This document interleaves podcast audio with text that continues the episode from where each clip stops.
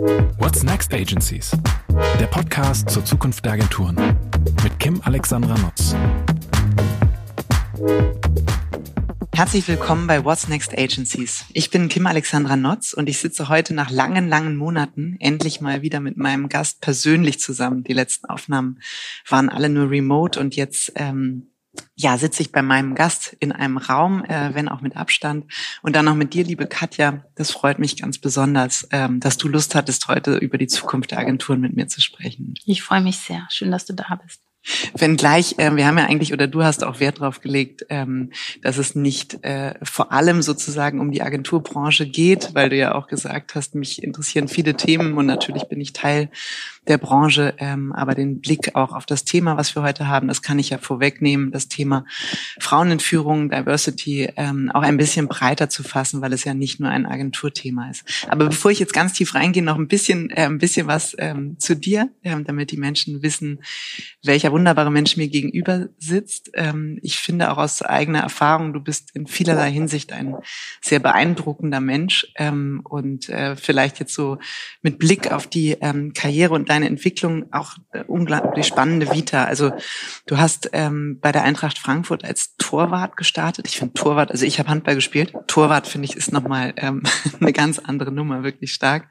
Und bist dreimal deutscher Fußballmeister geworden, hast ähm, mit der deutschen Nationalmannschaft äh, bist Vize-Weltmeister geworden, Europameister, warst bei den äh, Olympischen Spielen und dann hast du nach deiner aktiven Zeit als Fußballerin ähm, die Seiten gewechselt und äh, bist Pressesprecherin bei der der Eintracht Frankfurt geworden. Und dann, und ich glaube, das war eine besondere prägende Zeit für dich, ähm, bist du in den Vorstand ähm, des HSV gerückt und hast da die Bereiche Marketing, Kommunikation, Marke und CSR verantwortet. Und ähm, wenn ich es recht erinnere, acht Jahre lang und hat immer gesagt, die einzige Frau im Management des deutschen Profifußballs. Ich weiß tatsächlich gar nicht, ob sich das seitdem geändert hat oder ob das immer noch die traurige Wahrheit ist, also ob es ähm, mittlerweile mehr Frauen da gibt. Aber auf jeden Fall galtst du als die mächtigste Frau im deutschen Fußball und hast dann 2013 die Agentur Jungformat Sports hier in Hamburg gegründet. Da sitzen wir heute auch, ähm, führst die heute mit zwei deiner Kollegen und ähm, darüber hinaus, und ich weiß, dass das eine besondere Leidenschaft von dir ist, schreibst du Bücher, beschäftigst dich mit sehr, sehr vielen Themen, die dir am Herzen liegen. Auf eins davon würde ich nachher gerne auch noch eingehen, nämlich das Thema Macht. Ich glaube, das hat auch ein bisschen was mit unserem Thema heute zu tun. Hältst verschiedene Aufsichtsrats- und Beiratsmandate, bist nebenbei noch ähm, Mutter dreier Kinder. Und ähm, erstaunlicherweise hast du heute auch noch Zeit, mit mir zu sprechen.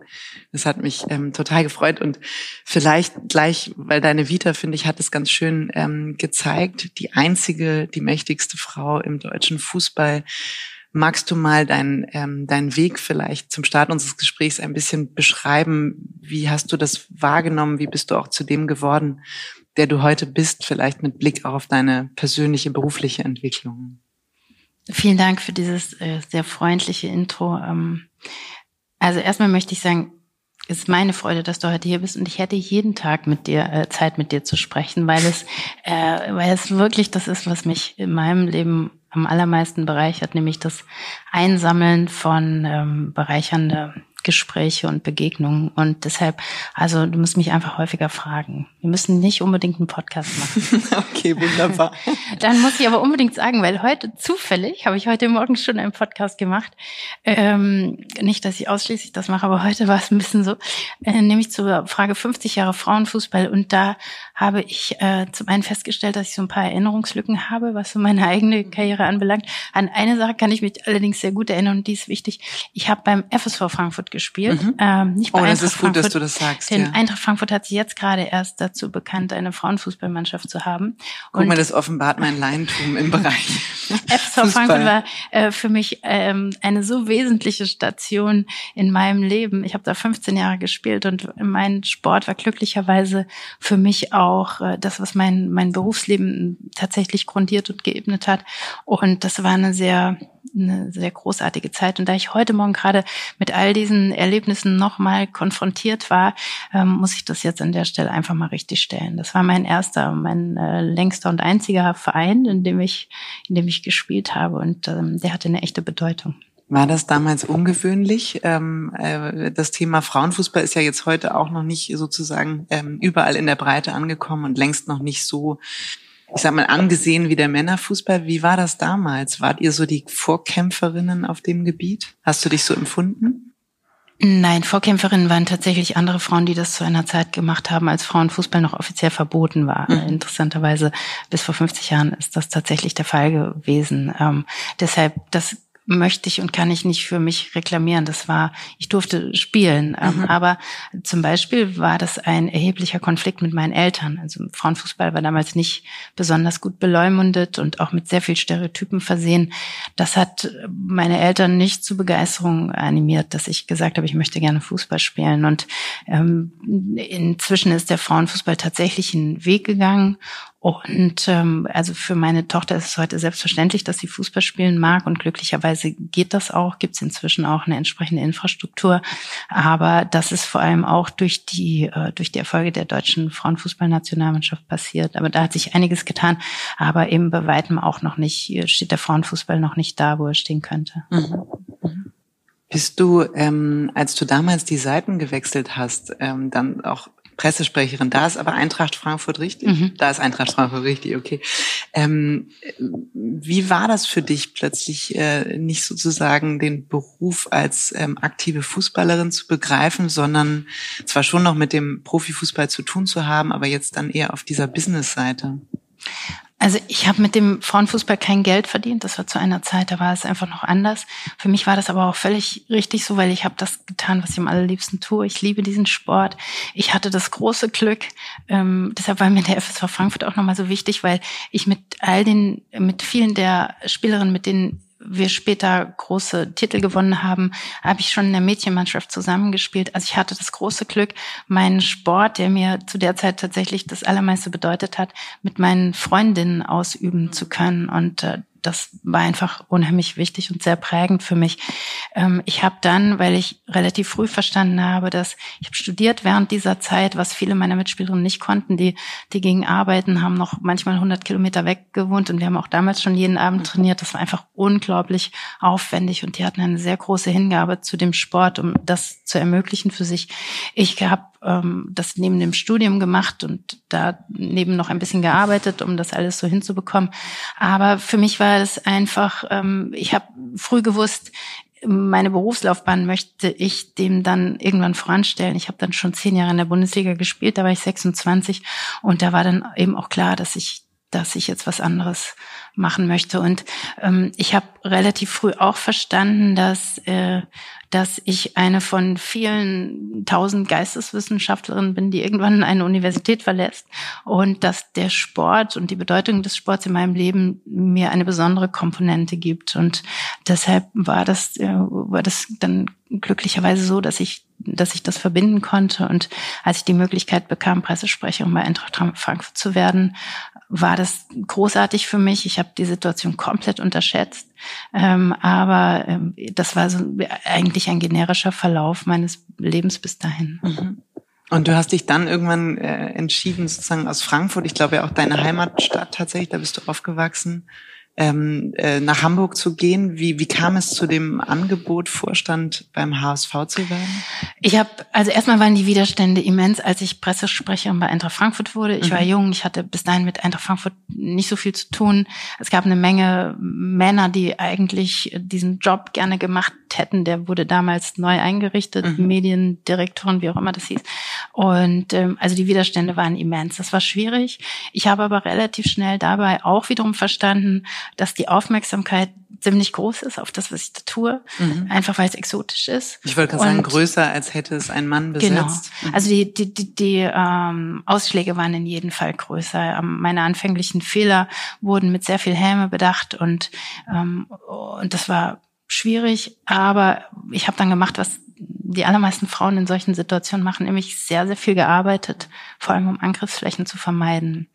Und ich wusste aber dann auch irgendwann, dass diese Aufmerksamkeit eben auch was Gutes hat, nämlich die Möglichkeit, ähm, wirklich auch andere andere Chancen zu bekommen, weil die Leute genauer hinsehen. Und wenn ich das gut mache, war klar, öffnet sich eben auch manches. Und, und so ist es dann tatsächlich auch durch einen Zufall aber passiert. Ich bin auch nicht direkt aus Frankfurt äh, zum HSV gegangen, sondern ich bin zwischendurch noch ähm, zu UFA äh, und UFA Sports gegangen, damals ähm, mhm. ähm, Sportrechte Händler TV-Rechte Händler und das war, glaube ich, inhaltlich auch der größte Schritt in meinem Berufsleben, weil die Herausforderung die größte war. Ich hatte überhaupt keine Ahnung vom Fernsehmarkt und ähm, das war tatsächlich etwas, wobei ich mir ganz viele Dinge erstmal neu beibringen musste.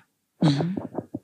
Und wie war das für dich, als du dann tatsächlich, also du hast gesagt, im Vorwege gab es ähm, äh, ziemlich viel Aufregung, erstmal bei Eintracht Frankfurt, später beim HSV dann wahrscheinlich umso mehr, weil dann immerhin ging es ja auch um den Vorstandsposten. Da gab es bestimmt ähm, mindestens so viele männliche Anwärter wie damals bei Eintracht Frankfurt für den Pressesprecherposten. Ich, du, ich glaube, es war in der ganzen, in den ganzen acht Jahren äh, meiner HSV-Zeit bisschen mehr so, als dass sie ungefähr jedermann in Hamburg denkt, dachte, er könnte meinen Job besser machen als ich. Also mhm das ist, glaube ich, selbstverständlich so.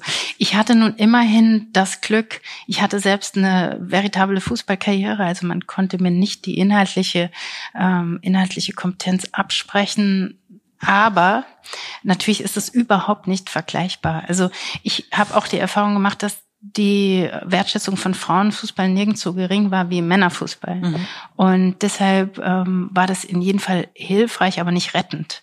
Und ähm, ich habe dann tatsächlich in dieser in dieser HSV-Zeit war es dann anders, weil als ich dann Vorstand wurde, eine Funktion verleiht ja auch eine gewisse Autorität, da waren die Ressentiments deutlich geringer als zu meiner Anfangszeit bei Eintracht Frankfurt. Zumindest waren sie für mich nicht mehr hörbar. Ich bin mir sicher, sie gab's.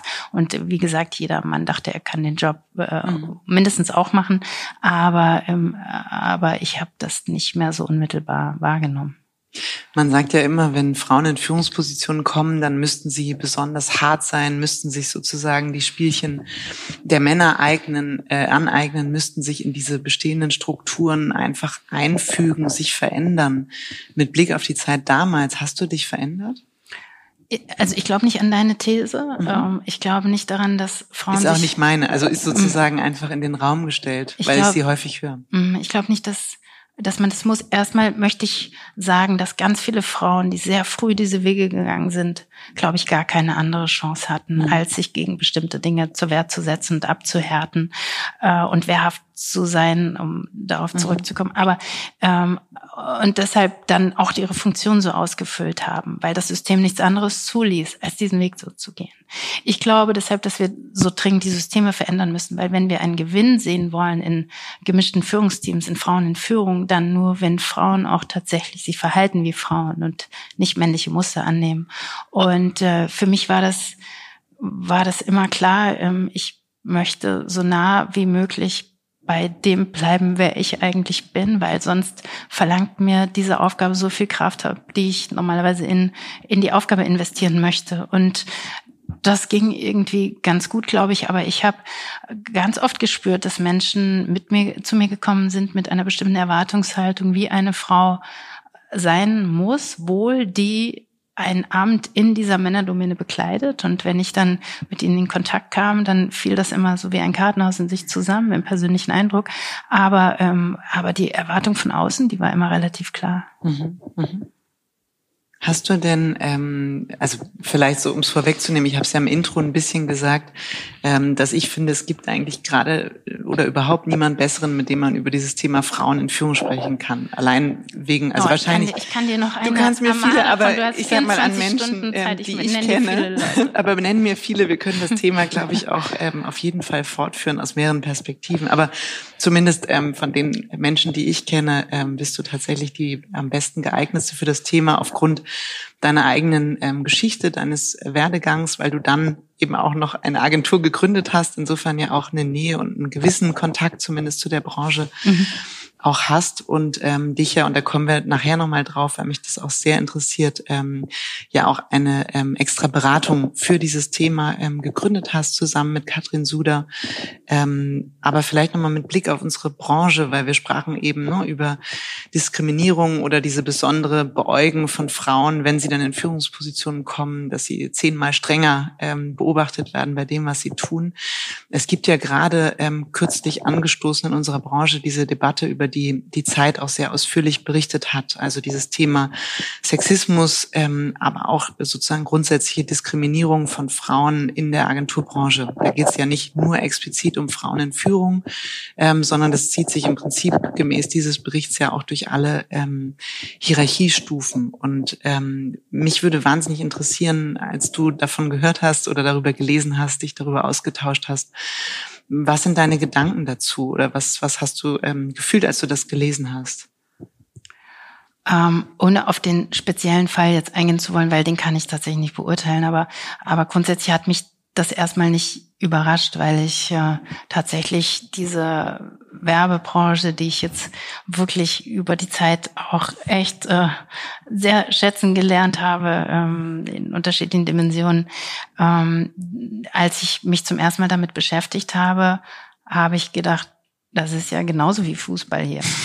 Also es sind irgendwie Jungs, die spielen. Ähm, mhm. Und ich hatte mir das so ein bisschen anders vorgestellt. Und ich habe auch gedacht, das ist auf einem anderen Niveau. Aber ähm, ich habe mich in Filmen daran erinnert gefühlt und war vor allem überrascht, wie stark hierarchisiert auch alles ist. Also ich dachte, das ist eine avantgardistische Branche, die den Dingen vorausdenkt und äh, versucht, äh, innovative Impulse zu setzen. Aber die Hierarchien haben mich total irritiert. Also ich bin schon sehr auseinandergesetzt immer mit der Frage, äh, wie kann es eigentlich in dieser Branche gehen, tatsächlich mehr Frauen in Verantwortung zu bringen, weil ich glaube äh, fest daran, dass eine eine Kommunikationsagentur ein Impulsgeber sein sollte, auch mhm. für die Unternehmen und Institutionen, mit denen sie arbeitet. Und da äh, sollte es eigentlich nicht so sein, dass dass die Unternehmen schon deutlich weiter sind in ihren Engagements, was das Thema Diversity und Inclusion anbelangt. Ist mhm. aber der Fall. Äh, das finde ich nicht akzeptabel. Und der, der Fall, über den du gerade sprichst, der hat mir noch mal mehr gezeigt, dass, dass es einfach zwingend notwendig ist, da eine viel klarere Haltung vorzugeben und viel klarer zu sagen, was innerhalb einer Agentur nicht denkbar und nicht akzeptabel ist, weil nur dann entsteht überhaupt erstmal das Bewusstsein, dass man sich zur Wehr setzen darf, dass, äh, dass es nicht Teil des Geschäfts ist und zum Teil auch noch glorifiziert wird, äh, bestimmte Geschlechterstereotypen, sondern dass, äh, dass, dass Übergriffigkeiten in irgendeiner Weise überhaupt null Akzeptanz finden. Und ich glaube, da fehlt mir, äh, fehlt mir eine klare Haltung mhm. einfach. Warum glaubst du, du sprachst eben das Thema Hierarchien an und wie, wie überrascht du warst, ne, wie stark mhm. hierarchisiert auch ähm, Agenturen in ihrem Inneren sind?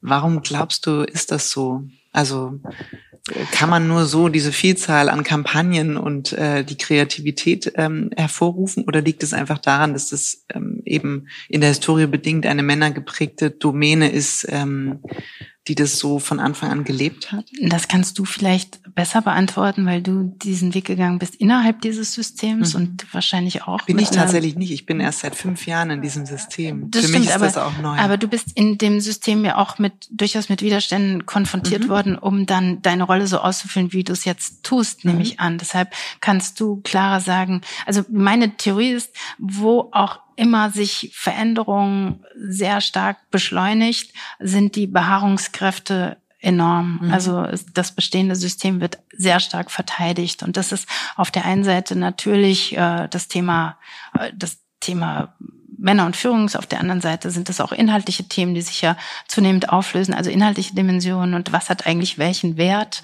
Und alles definiert sich gerade sehr neu und definiert sich jetzt nochmal beschleunigt neu. Und man kann entscheiden, ob man Teil dieser Veränderung sein möchte oder, oder ob man das bestehende System zu stabilisieren versucht. Ich glaube, dass darin kein Gewinn liegt. Aber ähm, das ist natürlich, hat natürlich auch mit der Aufgabe von eigenen äh, Privilegien, Vorteilen, Macht, äh, Machtstrukturen zu tun. Da sagst du ein ganz wichtiges Stichwort, ähm, das Thema Macht. Ähm, dem Thema hast du ja ein ganzes Buch ähm, gewidmet. Damit hast du dich ja sehr stark auseinandergesetzt, auch gerade mit Blick auf andere Persönlichkeiten, die mal irgendwie sehr mächtige Positionen hatten und dann durch welche Umstände auch immer sozusagen in die Situation kamen, diese Position und diese Macht, die der Position innewohnte, dann auch zu verlieren.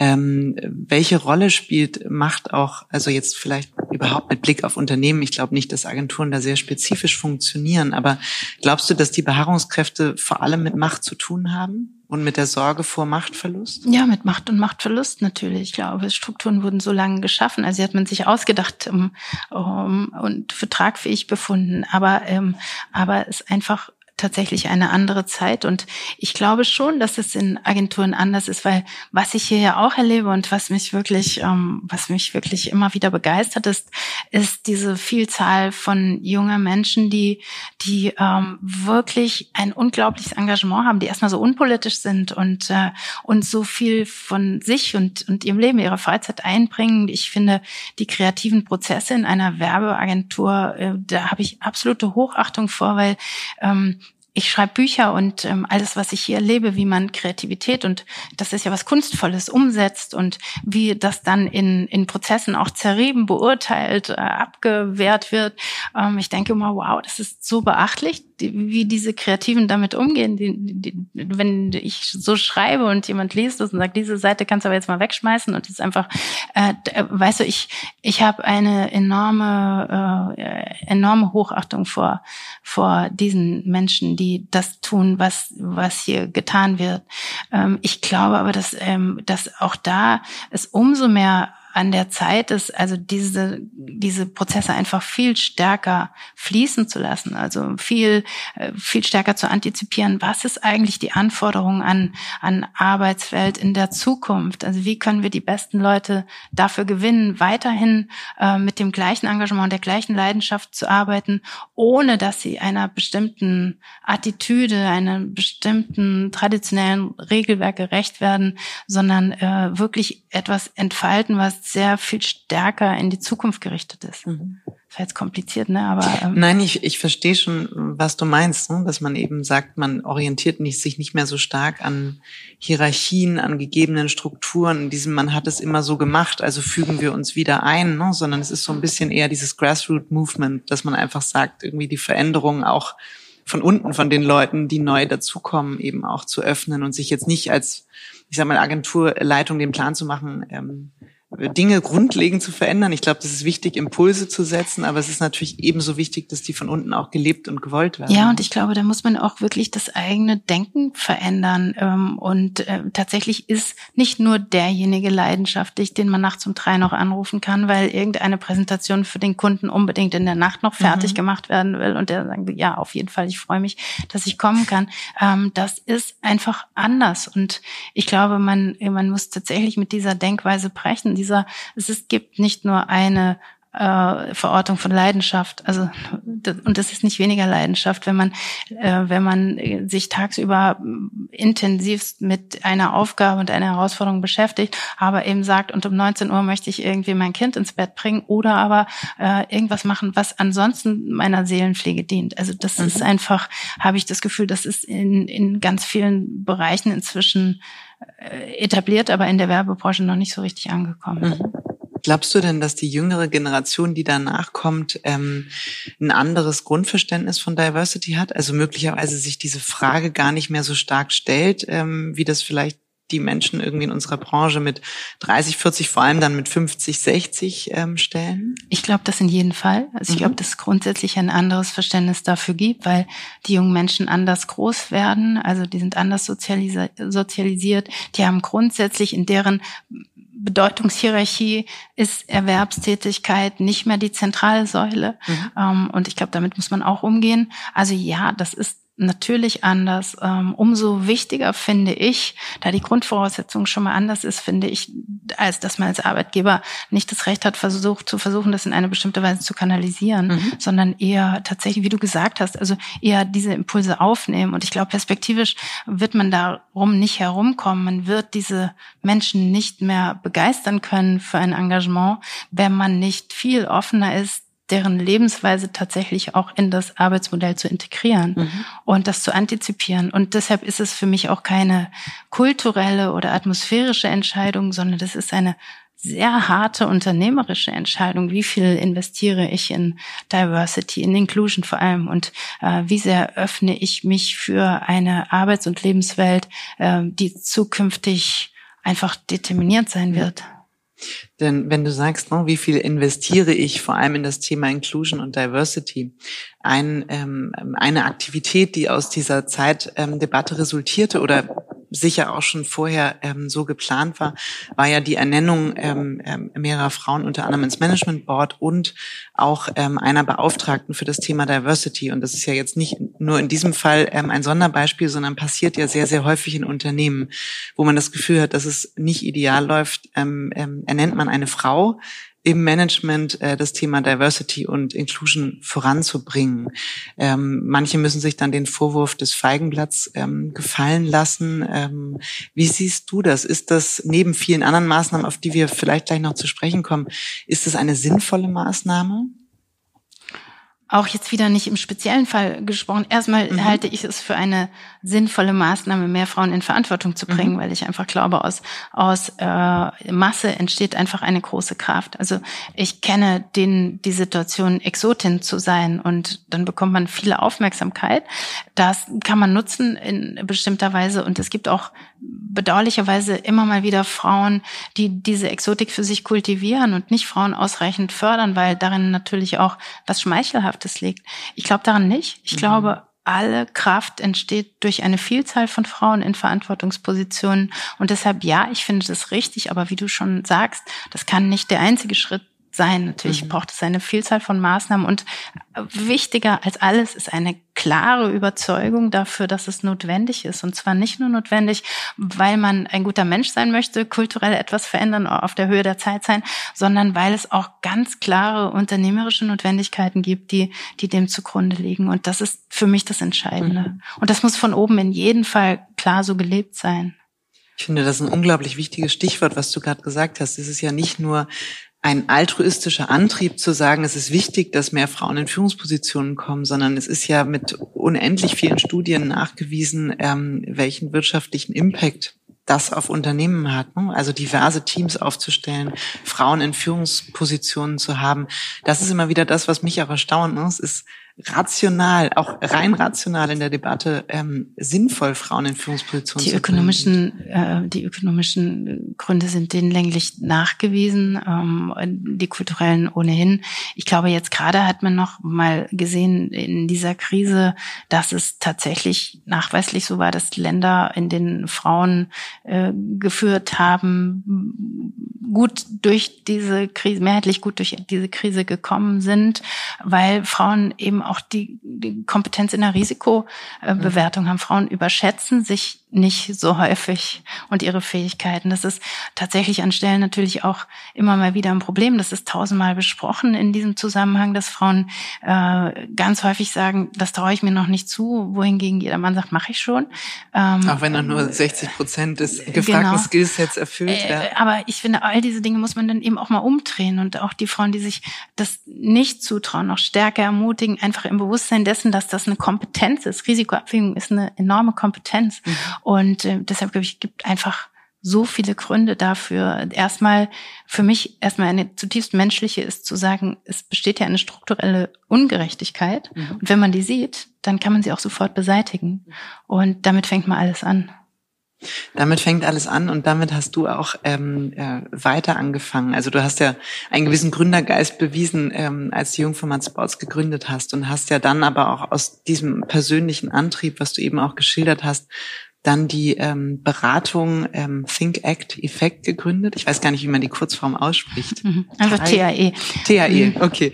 Ähm, äh, die sich eben auch damit beschäftigt, einerseits Frauen zu beraten, die sich auf ihrer, auf ihrem Weg in Führungspositionen befinden, andersrum aber auch Konzerne, Vorstände, Aufsichtsräte zu beraten, sich mit diesem Thema Frauen in Führung und Inklusion stärker auseinanderzusetzen. Ähm, wie seid ihr auf die Idee gekommen, ähm, du und Katrin das zu gründen und, und was war letztlich so, weil das ist ja eigentlich schon, alle Welt spricht von Purpose und ich glaube, in dem Fall trifft es tatsächlich mal zu. Das hat ja eine total, ein sinnstiftendes Element für euch. Was ist euer Antrieb? Unser Antrieb ist tatsächlich erstmal grundsätzlich, dass wir glauben, dass es enorme Herausforderungen gibt mit Blick auf die Zukunft, Zukunft zu gestalten. Die Komplexität ist extrem hoch und wir glauben, dass es unterschiedliche Perspektiven braucht, um diese Probleme zu bewältigen. Die sind so wirklich, die Komplexität ist extrem hoch.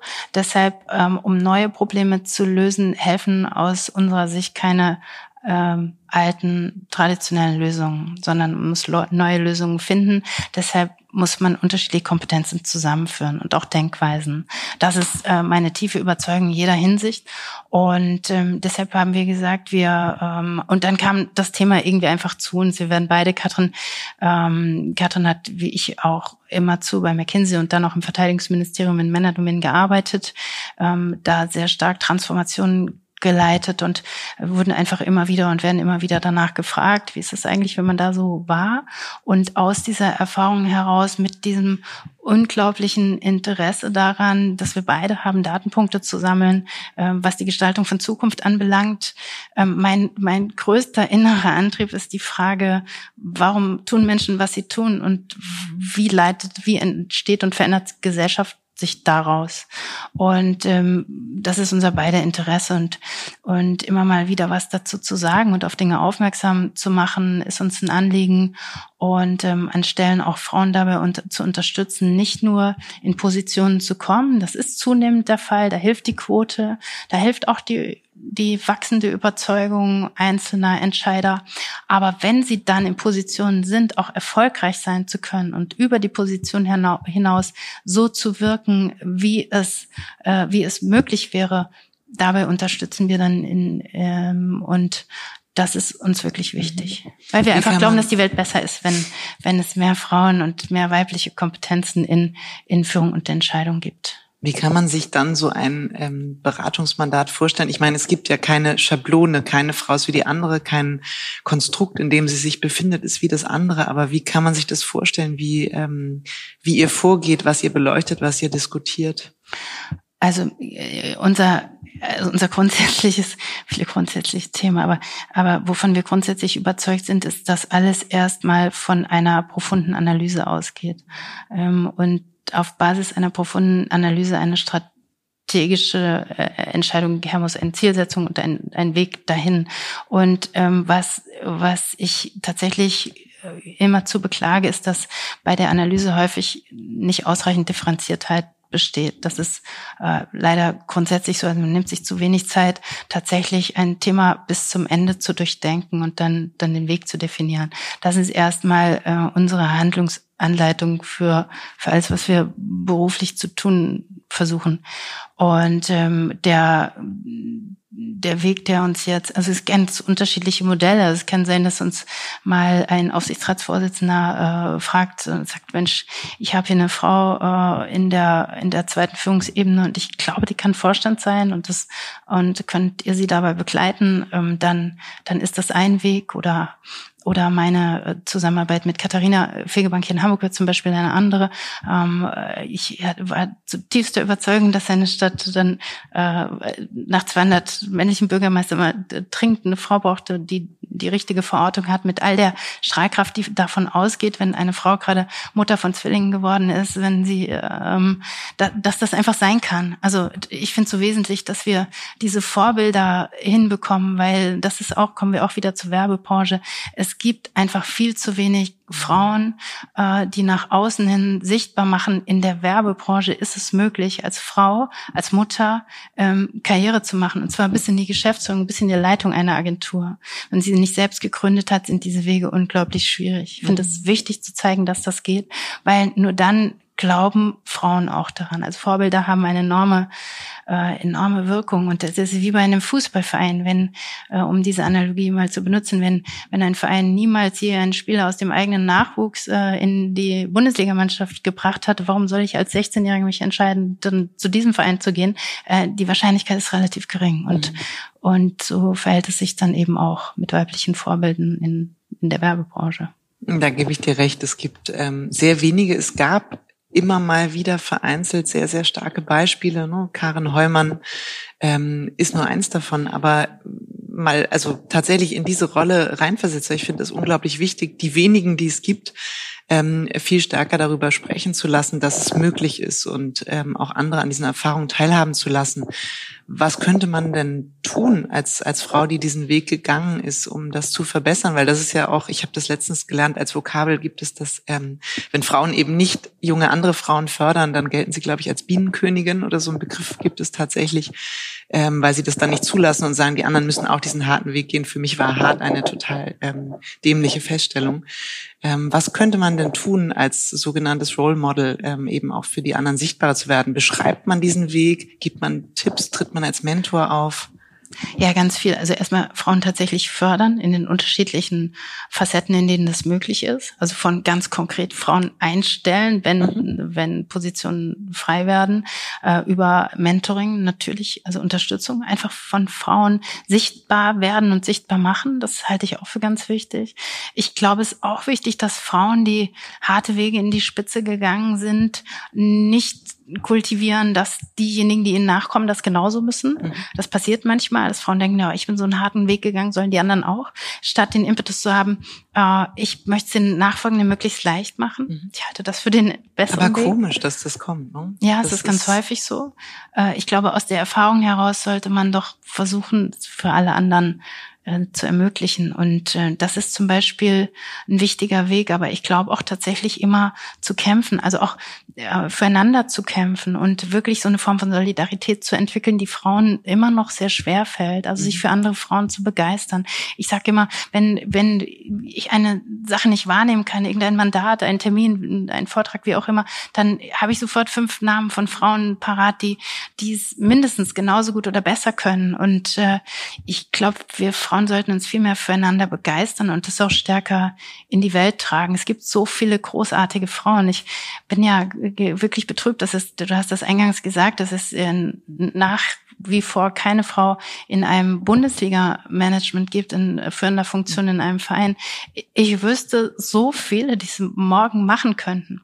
Ich glaube, es geht auch darum, immer zu sagen an Stellen, ich mache das nicht mehr alleine, ich gehe nicht alleine auf ein Podium, ich bin nicht alleine in diesem Gremium, ich mache das nur, wenn andere Frauen mhm. auch da sind. Und ich glaube, da haben wir schon einen Hebel.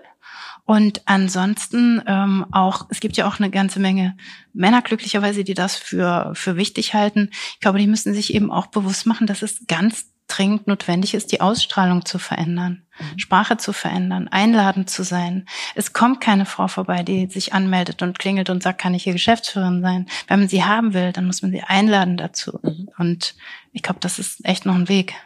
Glaubst du, dass es ähm, auch, no, es gibt ja immer bei dieser Debatte zwei Seiten. Es gibt sozusagen die Unternehmenslenker, sei es jetzt Vorstände, Aufsichtsräte, Inhaber, die ähm, äh, nicht explizit eine Frau holen. Es gibt aber auch möglicherweise die Situation, dass eine Frau in Frage käme, die aber nicht bereit ist, diesen Schritt zu gehen, aus Sorge, zu viel hergeben zu müssen. Also Stichwort, wir haben im Intro kurz, ähm, habe ich ja geteasert, du bist auch Mutter dreier Kinder. Ähm, ist es nach wie vor ein Thema, dass die Frauen diesen letzten ähm, Schritt nicht gehen, weil sie dann glauben, eine schlechte ähm, Mutter zu sein, äh, nicht mehr sozusagen genug Zeit für alles andere zu haben?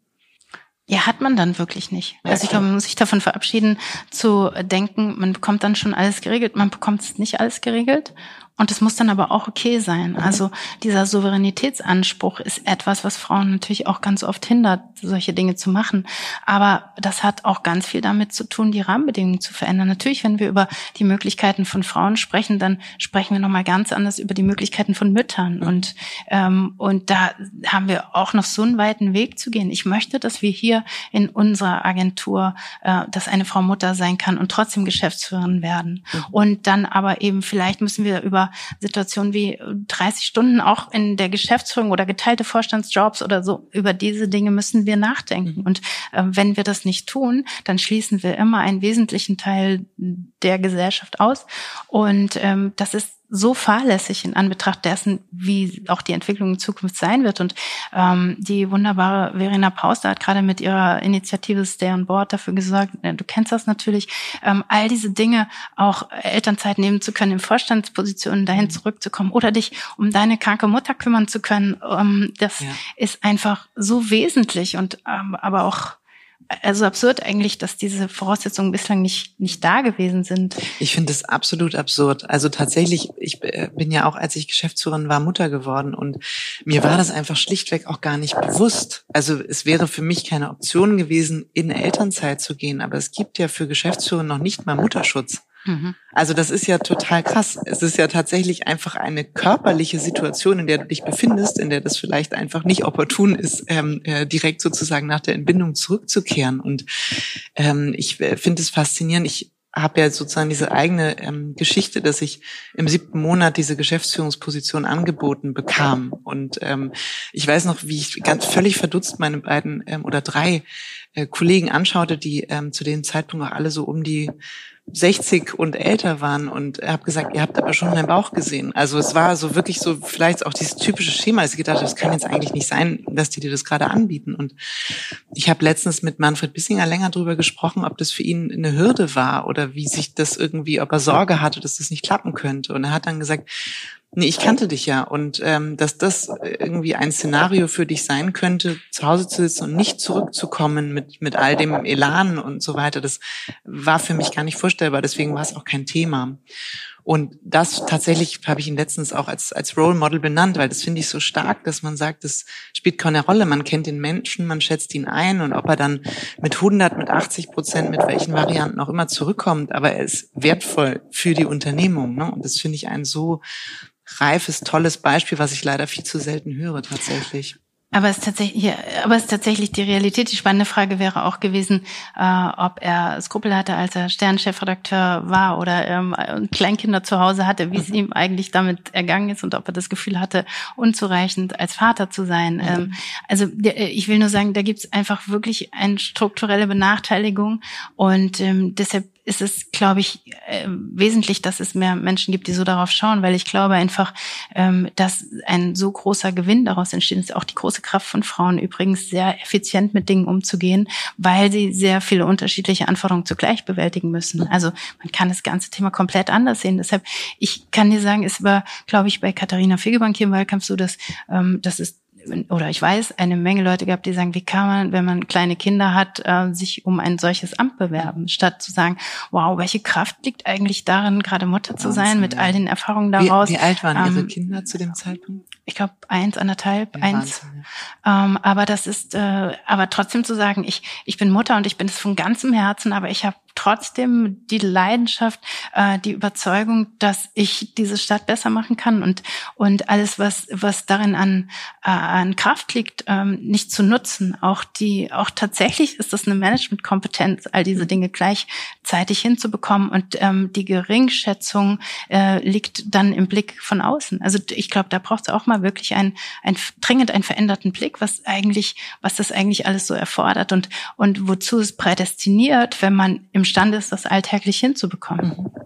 Du hast ja dies, ähm, dieses Thema, die Dinge gleichzeitig ähm, handeln zu können, aber auch vorhin das Thema eine gewisse Risikoabwägung ähm, auch herstellen zu können, ähm, besprochen. Und ich glaube, es ist auch wirklich so, qua Sozialisation gibt es einfach gewisse ähm, Dinge, die Frauen anders machen. Was würdest du noch, du hast eben diese zwei genannt, ähm, gibt es aus deiner Sicht weitere Dinge, die eben wirklich im positiven Sinne auch von Frauen in Führungspositionen ins Unternehmen eingebracht werden, weil sie es eben anders machen als Männer?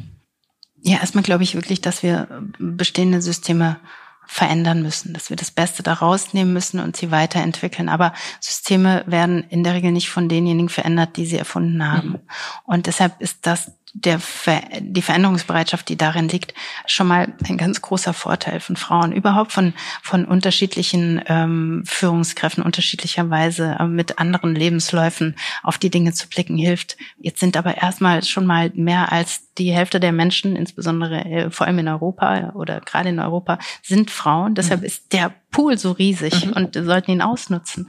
Ähm, das ist in jedem Fall eine Kraft, die daraus entsteht.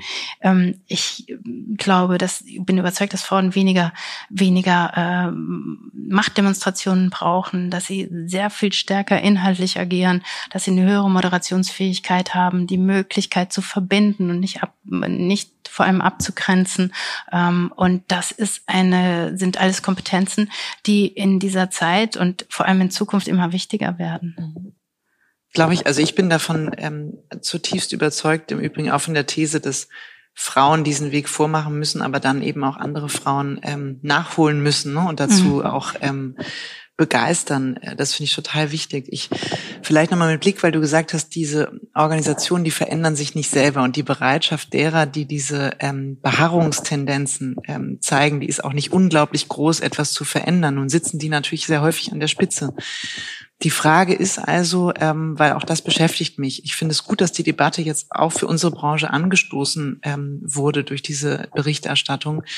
Ähm, egal, was jetzt sozusagen de facto auch dahinter steckt, sondern einfach nur, dass darüber diskutiert wird. Und ich würde so gerne auch vom Reden stärker noch ins Tun kommen. Und ähm, mich beschäftigt schon die Frage, wie kann man es denn schaffen, ähm, dass Inklusion erfolgreich ist und äh, dass tatsächlich auch mehr Frauen in Führungspositionen kommen, dass die Diskriminierung abnimmt. Also was sind wirklich auch aus deiner Sicht Maßnahmen, gerade wenn du mit Blick auf deine Beratungsmandate schaust oder vielleicht auch selber bei Jung von Matt ähm, die Themen, die ihr vorantreibt. Also was, was kann man tun? als ähm, Agenturinhaber, als Agenturchef, als Management, ähm, um das zu verändern? Ich glaube, äh, also in jedem Fall seid ihr schon echt privilegiert, weil, weil du diese Haltung ja hast, also weil du diesen Blick auf die Dinge hast und, und es ist so wesentlich, dass es in der Spitze beginnt und dann von dir ins Unternehmen getragen wird und mit aller Überzeugung. Mhm. Und ähm, dann gibt es natürlich eine ganze Menge Maßnahmen. Es gibt, ähm, gibt mancherorts auch die Frage nach einer Quote. Ähm, natürlich kann man sich das stellen ähm, und sich ernsthaft damit auseinandersetzen, ähm, mit den entsprechenden Zeitzielen oder, oder mindestens einer Selbstverpflichtung, weil ähm, die Dinge passieren nicht von alleine und deshalb helfen einfach Vorgaben. Das haben wir in der Vergangenheit gesehen. Mhm. Hat übrigens wunderbar auch jetzt diese Corona-Krise nochmal vor Augen geführt. Ähm, also das, das hilft in jedem Fall. Ähm, und dann glaube ich, braucht es wirklich Maßnahmen, die dahin gehen und zwar durchdekliniert, was für deine Agentur das Beste ist, die äh, die Arbeitsweise für die Zukunft verändern und die einfach das ähm, einer größeren unterschiedlichen Zahl von Menschen ähm, zugänglich machen. Also wir werden, wir reden ja gerade immer nur über Frauen, aber wir werden auch nachfolgende Männergenerationen haben, die komplett anders arbeiten wollen. Mhm. Für die Familie, für die ihre persönliche Freizeit, ähm, ihr Engagement in sozialen Themen und so eine komplett andere Bedeutung hat. Und deshalb glaube ich auch, dass auch für diese nachfolgenden Generationen Frauen in Führung ein ganz anderes Verständnis haben und ganz andere Voraussetzungen anbieten. Deshalb, es geht nicht nur um Frauen, sondern es geht darum, wie mache ich mein Unternehmen eigentlich zukunftsfähig. Mhm. Und dann geht es dir eher um die Frage, wie wollen wir in Zukunft arbeiten? Also verstehe ich das richtig, dass du sagst, ein Teil dieser Inklusionsfähigkeit liegt darin, wie sehen Arbeitszeitmodelle aus? Muss ich vor Ort sein? Kann ich remote arbeiten? Können sich Menschen eine Position wie funktioniert teilen? Führung? Mhm. Also wie spricht man eigentlich Leute noch an? Loyalitäten sinken, die Wechselbereitschaft ist höher. Ähm, Menschen verbinden sich nicht einmal mit einem Arbeitgeber, sondern sie sie agieren in Lebensphasen und und ähm, mhm. und ähm, richten sich dann anders aus. Wenn ich aber das für einen Wert halte, also Konstanz auch für einen Wert halte, dann muss ich Identität irgendwie erhöhen mhm. und Identifikation erhöhen. Und das hat ganz viel damit zu tun, wie man führt, für welche Werte man eintritt. Ähm, das wird immer wichtiger werden. Und ich glaube, es ist ein Strauß von Maßnahmen, ähm, die dazu führen, dass man perspektivisch ein guter Arbeitgeber ist mit mhm. guten Prinzipien und und in einem zunehmenden Wettbewerb dann auch die Leute äh, halten und binden kann, die man gerne in seinem Unternehmen haben möchte. Aber ich finde es ganz, ganz spannend, weil äh, vor dem Gespräch habe ich mir auch überlegt, wie können denn konkrete Maßnahmen aussehen, wenn es eben um Frauen in Führung geht. Und Deine These ist ja sehr viel stärker, das ähm, genereller zu betrachten ne? und zu sagen, wie wird Führung funktionieren, wie werden Mitarbeiter, begeisterte Mitarbeiter sein und sich für ein Unternehmen entscheiden. Und das da schwingt ja eher mit, ähm, Menschen Verantwortung zu geben, anders zu führen, mit mehr Transparenz, mit mehr Agilität, Selbstverantwortung und solchen Themen, wo man dann vielleicht ganz automatisch in diese Debatte reinrutscht, dass man sagt, vielleicht liegt auch Frauen diese Art zu führen ein bisschen mehr. Und dadurch ergibt sich vielleicht das Thema dann auch. Also das heißt, eigentlich so ein bisschen das Pferd von hinten aufzuzäumen. Das klingt jetzt vielleicht komisch, aber. Ja, eher so im Blick nach vorne. Also zum einen halte ich diese Ungleichheit, diese aktuell bestehende Ungleichheit für eine Ungerechtigkeit und eine Ungerechtigkeit muss man verändern. Mhm. Die Möglichkeiten dazu haben wir, können mhm. wir uns wirklich nicht rausreden. Also deshalb gehört das erstmal dringend verändert.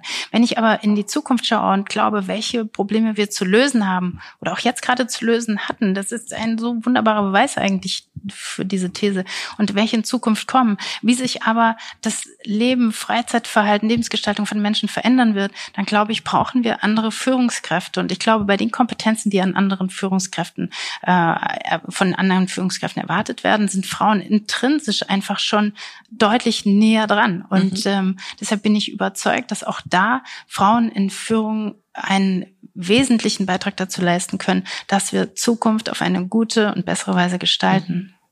Was sind die Führungskompetenzen, äh, die es für die Zukunft braucht?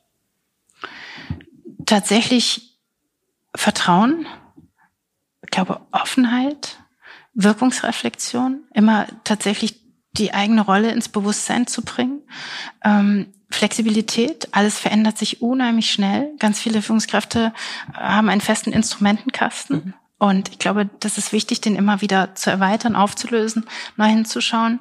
Ähm, ich glaube, dringend an Kommunikation und Moderationsfähigkeit.